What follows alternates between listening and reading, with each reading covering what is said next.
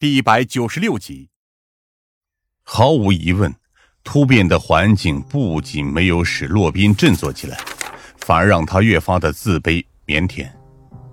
唯一能庆幸的就是他被分到了一个好宿舍里，舍友们几乎都是好人，尽管性格迥异，但是彼此迅速成为了好朋友。就是在这样的环境当中，洛宾最终接触到了洛雪这样一位受到万众瞩目的老师，并且不知不觉便被洛雪给吸引了过去。和一般人只看重落雪的外表不同，洛宾在信里格外强调，他是被落雪的温柔所打动。在洛宾眼中，他认为。能一视同仁地对所有学生施以关怀的落雪，简直就像是天使一样。然而，因为被自卑所困，光是筹备第一封情书，洛宾都花费了大量心思。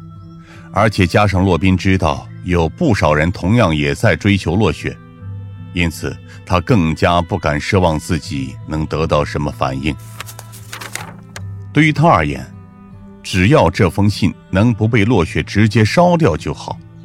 如果能被落雪看过一眼的话，对于他而言就是莫大的慰藉了。但是落雪不仅没有退回情书，反而是将其收下，这极大的鼓励了洛宾。用他自己的话来说，几乎是夜不能寐，每天辗转反侧，几乎都在为此感到高兴。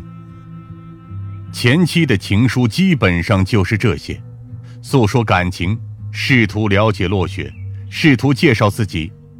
总之，那时的洛宾至少还在沿着正常的青涩路线前进，笨拙地表达着自己的情感。然而很快，这份感情就慢慢的变了质，起因则是因为洛宾也发现了落雪的那个秘密，那些淤青。和夏灵薇不同，洛宾自认为在感情中占据的那一方很是卑微，所以一开始只敢小心翼翼地询问，生怕自己冒犯了落雪。但他毕竟没办法从落雪那里得到任何回应，很快这份焦虑便慢慢变质。终究，他自己做出了行动，在一个普通的夜晚，他偷偷尾随了落雪，跟他一起回到了那个小区当中。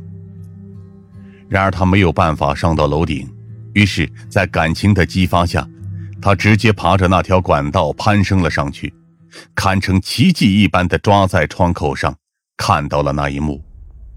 他看到了落雪在客厅中被喝得不省人事的周正峰粗野无礼的暴打，却连一声哭喊也不敢发出来；看见了自己最心爱的人被如此凌辱，却无法反抗。而最悲伤的是，当时的洛宾也无力反抗，甚至当时的他自己也被吓得不敢动弹，只能咬着牙忍着愤怒的眼泪看完了这一切。随后，在那封改变了一切的情书当中，他开始宣泄更为热烈的感情。他开始向落雪发誓，自己会不惜一切代价来保护她，同时，也开始痛斥自己的懦弱。